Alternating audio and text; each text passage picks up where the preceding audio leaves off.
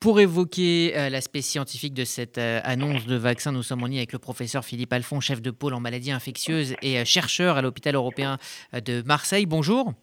Bonjour. Merci d'être avec nous ce midi sur RCJ. Est-ce que vous comprenez l'enthousiasme généralisé provoqué par, par cette annonce? Oui, en fait, je pense qu'il suscite un immense espoir et vous savez, en ce moment, euh, le, monde a besoin, a besoin de, notes positives et d'annonces positives, plus que, plus que les résultats qui sont pour la, sous la forme d'un communiqué de presse, puisqu'on nous n'avons pas l'ensemble des résultats euh, définitifs. Donc, euh, c'est vrai que ce sont des résultats très préliminaires qui ont été annoncés, mais qui sont extrêmement encourageants. Et donc, je crois que dans cette ambiance qui est relativement morose, avec une épidémie qui ne fait qu'augmenter, bien, sûr, euh, on a un fléchissement aujourd'hui euh, qui, apparaît.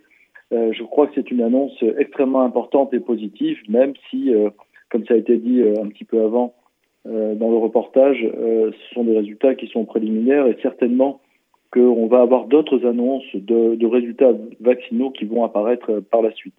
Alors il y a effectivement euh, une réserve, hein, c'est le recul qu'on ne peut pas avoir encore. Euh, à quelle échéance on, pourra être rassuré quant à, l'immunité sur, sur la durée? Alors sur la durée, franchement on, ne sait pas parce qu'on n'a pas encore euh, assez de recul pour pouvoir le dire.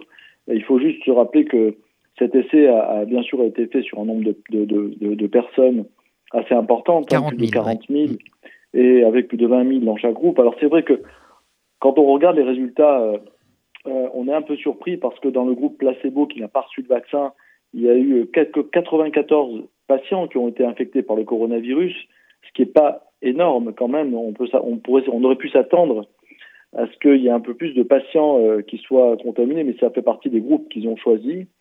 Et donc, on n'a pas de, recul à la fois sur la durée d'immunité et sur la survenue d'effets secondaires qui auraient pu survenir euh, même un peu plus à long terme euh, il y a d'autres problématiques aussi, parce que c'est un vaccin qui se conserve à moins 70, donc il va y avoir des problématiques de logistique, euh, avec des problématiques de, stockage aussi importants euh, qu'il va falloir régler.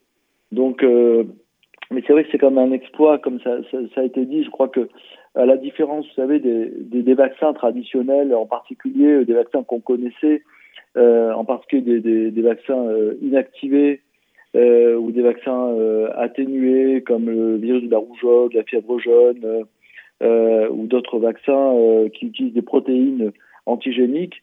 c'est vrai que ce mode de production des vaccins, c'est une première mondiale, qui, qui, n'est pas la, la seule hein, dans, dans l'ensemble des, des, solutions vaccinales proposées contre le coronavirus, euh, permet justement à ce que cet ARN messager puisse produire par la cellule des antigènes spécifiques qui vont, elles, donc, qui, donc ils ont ciblé la spicule du virus, c'est-à-dire la, pointe euh, euh, du virus pour produire des anticorps neutralisants euh, contre, contre ce virus. Et, c'est vrai que le processus qui a été fait permet justement une production beaucoup plus importante de doses vaccinales. Et, donc, c'est vrai que c'est un, c'est un immense espoir, également d'un point de vue méthodologique et d'innovation, je crois que ce coronavirus aura permis une accélération incroyable puisque l'ensemble des chercheurs et des médecins de la planète se sont focalisés pour trouver des solutions à la fois de traitement, de prévention et, et diagnostic contre le coronavirus. Justement, euh, cette question des, traitements, on sait que les, techniques ont, évolué. Est-ce que euh, vous, dans votre, euh, dans votre travail au quotidien, vous avez réussi à, faire évoluer la manière de, traiter vos patients? Oui, considérablement. Alors, tout, d'abord, en fait, les, traitements aujourd'hui sont très symptomatiques. Hein.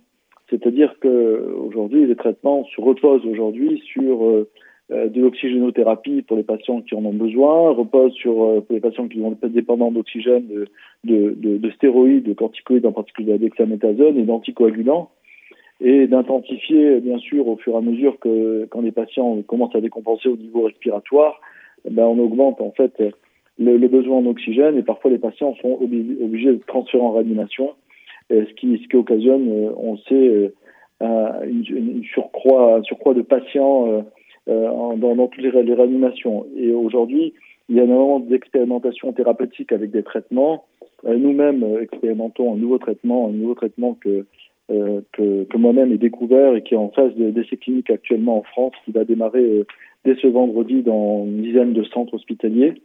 Et donc, il y a, a aujourd'hui de, très nombreuses options thérapeutiques qui sont sur la table. Il y a un traitement qui a été approuvé, le traitement de Gilead avec le Remdesivir, qui n'a pas donné des résultats spectaculaire, on va dire, juste simplement sur la réduction du temps d'hospitalisation, et d'ailleurs qui n'a pas été retenu par l'HAS aujourd'hui, bien qu'il a été approuvé par les autorités de santé. Euh, mais c'est vrai qu'on n'a pas été extrêmement emballé par les résultats de cet antiviral. Alors, professeur euh, Alphonse, je, vais revenir euh, au vaccin une dernière fois.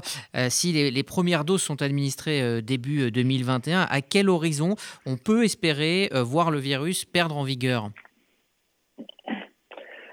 Alors ça va, ça, ça, ça, va dépendre de plusieurs facteurs et en particulier de la capacité, euh, selon euh, la capacité logistique également, puisque j'en ai parlé tout à l'heure, euh, à, la fois une capacité économique et logistique, puisqu'il y a eu des précommandes qui ont été faites dans le monde entier. Ce n'est pas le seul vaccin, il y a d'autres vaccins qui sont attendus aussi comme résultat, parce que celui de Sanofi, mais d'autres également au travers le monde.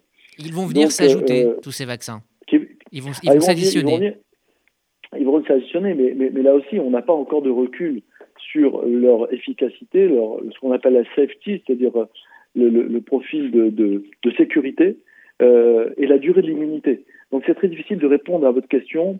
En tout cas, je sais que la méthode de production qui est faite permet une production de, de, de beaucoup plus importante, de millions et de millions de doses.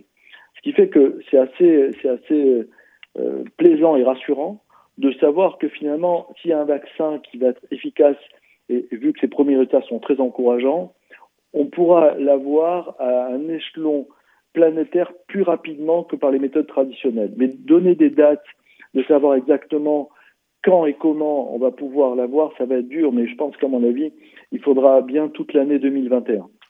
Merci, euh, professeur euh, Philippe Alphon. Je rappelle que vous êtes euh, chef de pôle de médecine interne et des maladies infectieuses à l'hôpital européen de Marseille. Merci d'avoir pris le temps de répondre à RCJ aujourd'hui.